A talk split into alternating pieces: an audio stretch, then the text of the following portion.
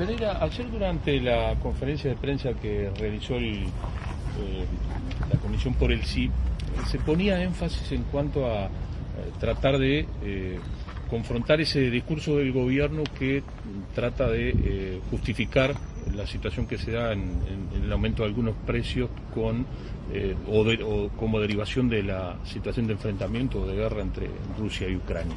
¿Qué, ¿Qué visión tiene el Frente Amplio de esa situación? Que es el gobierno de las excusas no se sabe bien cuál es la excusa para que antes de la guerra aumentara el combustible 30%, pero aumentó. Le dijeron a los uruguayos durante la campaña que no iba a haber transferencia de las empresas públicas al gobierno central y UTE transfirió 116 millones de dólares adicionales.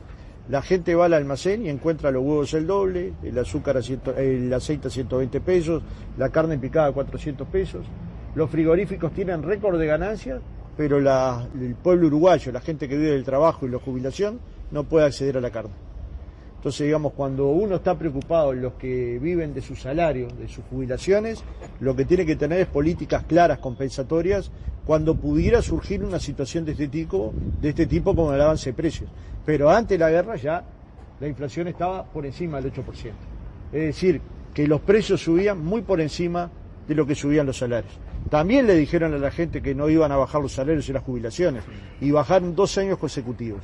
Hoy las maestras, las policías, las auxiliares, las trabajadoras de las empresas públicas ganan 18 jornales menos de los que ganaban en el año 2019. El gobierno de las excusas. Llegó el momento de decir hay carestía en el Uruguay. Y hay carestía porque no se tuvo una política adecuada de precios, porque se tuvo una subestimación sobre los efectos que iba a tener el Uruguay los precios altos de los commodities y sobre todo porque hay un huracán de cola que está favoreciendo a algunos uruguayos que concentraron 3 mil millones de dólares en bancos uruguayos y en el exterior y otras decenas de miles se tuvieron que alimentar en ollas populares. El, gobierno no estaba preparado. El gobierno está analizando esta situación, el presidente con, el, con la ministra de Economía y eh, maneja la posibilidad de algún tipo de medida. ¿Ustedes qué esperan? Por ejemplo, ¿aspiran a que haya un control de precios? Bueno, llevan dos años gobernando y todas sus intervenciones, incluso los debates de la LUC, intervienen sobre los 15 años anteriores. Yo, si queremos debatir de los 15 años anteriores, encantado, porque bajamos la pobreza del 40 al 9%, bajamos la pobreza del 47 al 17% infantil, generamos un sistema nacional integrado de salud, le dimos a la policía uniforme, profesionalismo y salario que no tenían. Para vivir tenían que hacer decenas de horas de 222. Si hay que discutir el pasado, con gusto pero ya hace dos años que sumieron el gobierno. No era que se iban a hacer cargo. Cuando se hicieron cargo, bajaron los salarios, bajaron las jubilaciones, bajó el poder de compra, los precios están por las nubes. ¿Quién se hace cargo de la situación de los que están pasando mal? Es el gobierno uruguayo el que tiene que tomar medidas, pero no pensar, tomar medidas. No le toca a la oposición decir qué medidas son las que tiene que tomar, porque cuando las hemos propuesto no las han tenido en cuenta. 30 medidas distintas les propusimos durante la crisis. No tuvieron en cuenta porque habían sido elegidos para gobernar. El problema es que gobiernan para los menos. Piensan mucho más en los de arriba que en los de abajo. Y los de abajo están pasando la mano. Eh, Pereira, hay molestia también con lo que ocurrió eh, con la senadora Bianchi, que le pidió que se retire un distintivo a favor de sí a una legisladora. Yo no sé cuántos disparates va a tener que hacer la senadora Bianchi para recibir alguna indicación de la presidencia. No sé cuántas pero ya sugirió que no se debatiera conmigo, y por lo que veo le hacen caso. Ya sugiere ahora que no debatan con ningún miembro del Frente Amplio en una sociedad democrática como la nuestra, que ustedes han visto son debates muy respetuosos. Le pide a un partido político que se saque un, un, tapaboca del sí, ya en otro momento le había pedido que se sacara una camiseta de vinculada a la detención de los presos de Domingo Arena, de Domingo Arena que era, era complicidad, justicia o complicidad. ¿Y por qué no se puede ir con esas camisetas?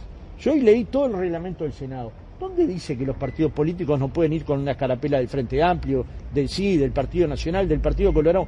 ¿Tiene un reglamento propio? ¿Construye bases de la República propia? ¿O siguen siendo las mismas bases de la República? Igualdad, fraternidad, el republicanismo, ¿dónde está? ¿Dónde quedó? Entonces me parece que, está fuera, fuera, de, fuera de lo que es la lógica política. ¿Desde el Frente Amplio se va a hacer algún reclamo formal con respecto a esta situación? No, no, no, nos vamos a ir cada vez que se actúe de esa manera. No vamos a aceptar que esta sea la forma de gobernar. Ni se lo hicimos a los demás. No es el grito ni el atropello la forma de gobernar el Parlamento. Es a través de un reglamento. Y en el reglamento, por más que uno lo lea, yo los invito a leerlo, no existe nada donde no se pueda hacer política, lo cual sería un disparate, porque imaginen que el Parlamento de los partidos políticos no pudieran tener distintivos partidarios. Yo, la verdad, hay que solo se puede creer porque uno lo está viendo. ¿Cómo van a manejar eh, esta incertidumbre, según expresaron ustedes mismos, con respecto a eh, la conferencia de prensa o cadena nacional que eventualmente el presidente de la República podría hacer? Bueno, lo primero que tienen que hacer los medios es analizar el análisis de medios que ayer se hizo. Casi el doble del tiempo se le ha destinado al no que al sí. Esto es la cancha flechada. Si vamos a los tiempos de publicidad, el doble que el no que el sí. Y en las encuestas damos parejo.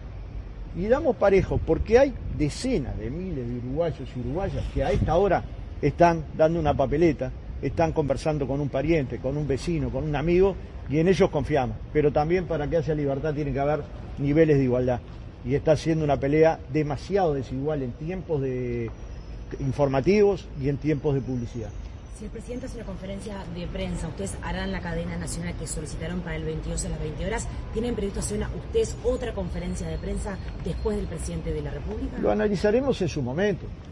No tenemos que ir a la velocidad de Twitter. La política no se conduce a la velocidad de Twitter, se conduce a la velocidad de la reflexión que hagan las organizaciones que componemos el sí. Y si creemos que es oportuno, convocaremos a la prensa, pero también sabiendo que es muy desventajosa una conferencia de la Comisión por el y una conferencia del presidente. Nosotros vimos conferencia del presidente de una hora. ¿Ustedes creen que a la Comisión del Sí le darían una hora? Yo no la he visto. Esa conferencia de una hora no la he visto. Igualmente lo analizaremos. Esto no quiere decir pelearnos con los periodistas, los periodistas hacen su trabajo.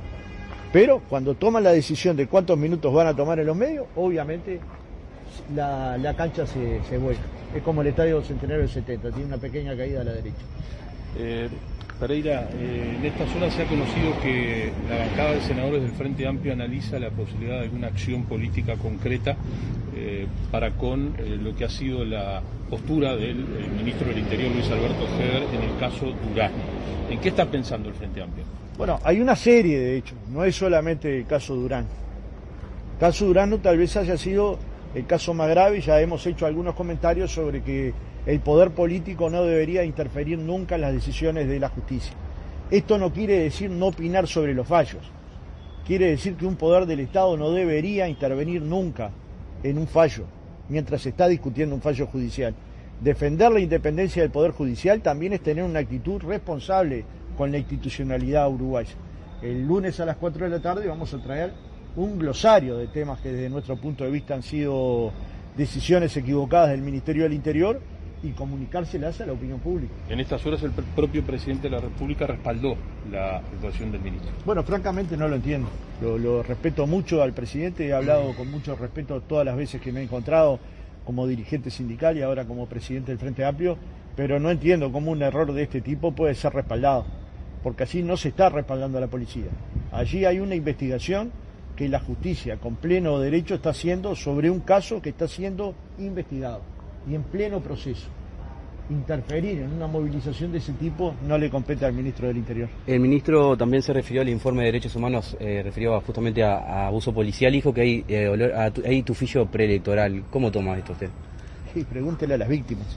Siempre cuando hay un caso de este tipo, busquen a las víctimas. Ustedes son periodistas, los pueden encontrar y van a saber lo que pasó en esas cuatro horas que media entre la detención policial y el aviso a la fiscalía. Pregúntenle a los abogados de oficio qué encuentran en esas circunstancias. Bueno, el Instituto de Derechos Humanos ha hecho un informe. Ahora, si toda la institucionalidad se plega al discurso facilista de Bianchi, que está infiltrada por la izquierda, la izquierda tendría que tener como 70% de los votos. Pues si tenemos toda la universidad, toda la fiscalía, todo el Poder Judicial y todos los jueces, Dios te libre. Entonces, como claramente esto es una falsedad, hay que ir a buscar eh, declaraciones de los propios damnificados, que muchos tienen temor y que han sido violentados y que está claramente consignado en, los, en las denuncias que hizo la organización a la Suprema Corte de Justicia y que luego lo levanta el Instituto de Derechos Humanos. Claro, podemos decidir no creer en nadie y todo vincularlo al tema de la LUC. Yo entiendo que estén nerviosos porque creo, consideraban que tenían una ventaja enorme y ya no la tienen y además eh, vemos el envión que tiene la campaña del sí. Somos conscientes de los miles y miles que están en esta hora desarrollando en todo el país, pero no todo es luz. Hay violaciones a los derechos humanos. Ustedes mismos han mostrado imágenes de gente con los derechos vulnerados dentro de las cárceles. El informe de Juan Miguel Petit es contundente en cuanto a que bajó la capacidad de rehabilitación de quienes están hoy privados de libertad y en muchos casos la violación de sus derechos humanos. Esto puede decirse que es campaña electoral a favor de la luz y lo pueden pensar, pero son hechos de la realidad.